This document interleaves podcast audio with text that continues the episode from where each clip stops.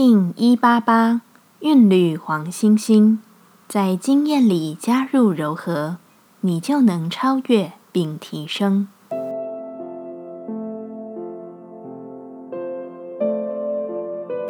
Hello，大家好，我是八全，欢迎收听无聊实验室，和我一起进行两百六十天的立法进行之旅，让你拿起自己的时间，呼吸宁静，并共识和平。走完蓝叶波的第一个弯道，韵律之日要你重新看重自己目的中的平衡该如何掌握。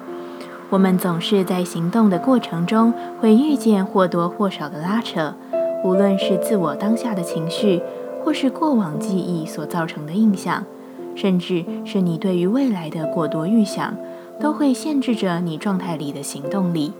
而这时，平衡的重要性就展开了。韵律的黄星星说着：“不论过往或是寄存印象中事情会有怎样的状态，无论你的记忆里曾有或多或少的恐惧与限制，在这一刻，是该带上柔和的眼光去看待你原本预想的状态了。在你现在使用的评估工具中，你是不可能全知全能的，因为不是全知全能，你才会产生恐惧。”如果你真的认为自己有良好的全能力量，你又怎会惧怕任何事物或限制自己呢？所以，请用温柔对待过去的自己，也更温柔面对记忆。你已经是不同的样子了。韵律调性之日，我们询问自己：我如何在人际互动中扩展对他人的平等？黄星星回答：对于所有保持负责，不论是过去的记忆。或是未来的答应，我如何让自己身心灵平衡？黄星星说：“我用浪漫与仁慈对待自己的过去。”